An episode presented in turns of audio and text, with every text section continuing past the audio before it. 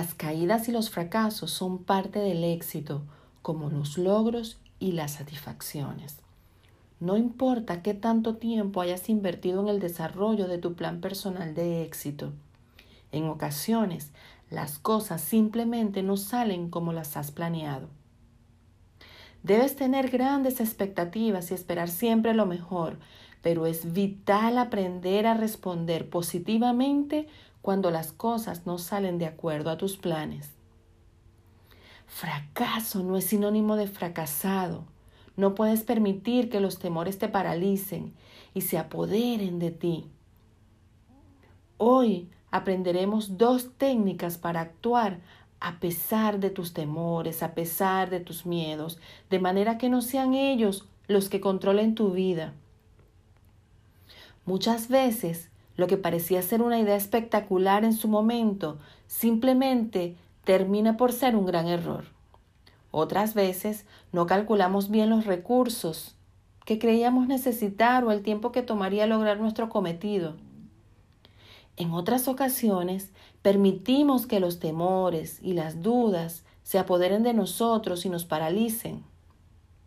Sin embargo, el mayor problema no son necesariamente las caídas o los fracasos que podamos experimentar, sino aprender de ellos. Entonces, hoy quiero compartirte dos estrategias poderosas que te ayudarán a continuar hacia adelante, inclusive cuando estés enfrentando las situaciones más difíciles. La primera de ellas es entender que fracaso no es sinónimo de fracasado. En la vida no hay errores, solo lecciones. Y estas lecciones se nos continuarán presentando hasta que decidamos aprenderlas de una vez por todas.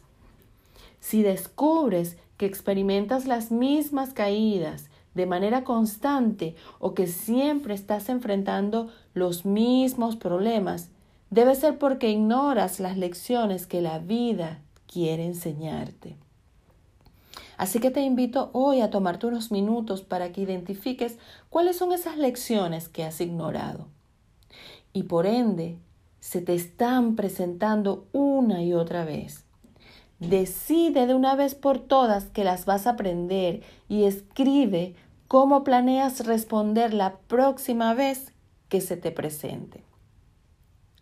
Y el segundo gran y poderoso tip que quiero darte hoy es que no permitas que los temores te paralicen. Todos tenemos miedo. Miedo a emprender un negocio nuevo, y, quizás que no funcione como queremos, miedo a emprender una nueva relación, todos tenemos miedos.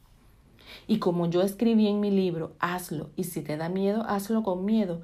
El miedo es probablemente la emoción limitante más común que existe. Miedo al fracaso, miedo a lo desconocido, al rechazo, inclusive miedo al éxito. Reconoce que lo que sientes es miedo y toma la decisión de actuar a pesar de él. Y como a veces me digo, que pase lo que tenga que pasar, pero no me quedo aquí. Te habló Neri Centeno, soy life coach, conferencista y autora del libro Hazlo y si te da miedo, hazlo con miedo. Mi misión, ayudarte a manifestar la mejor versión de ti.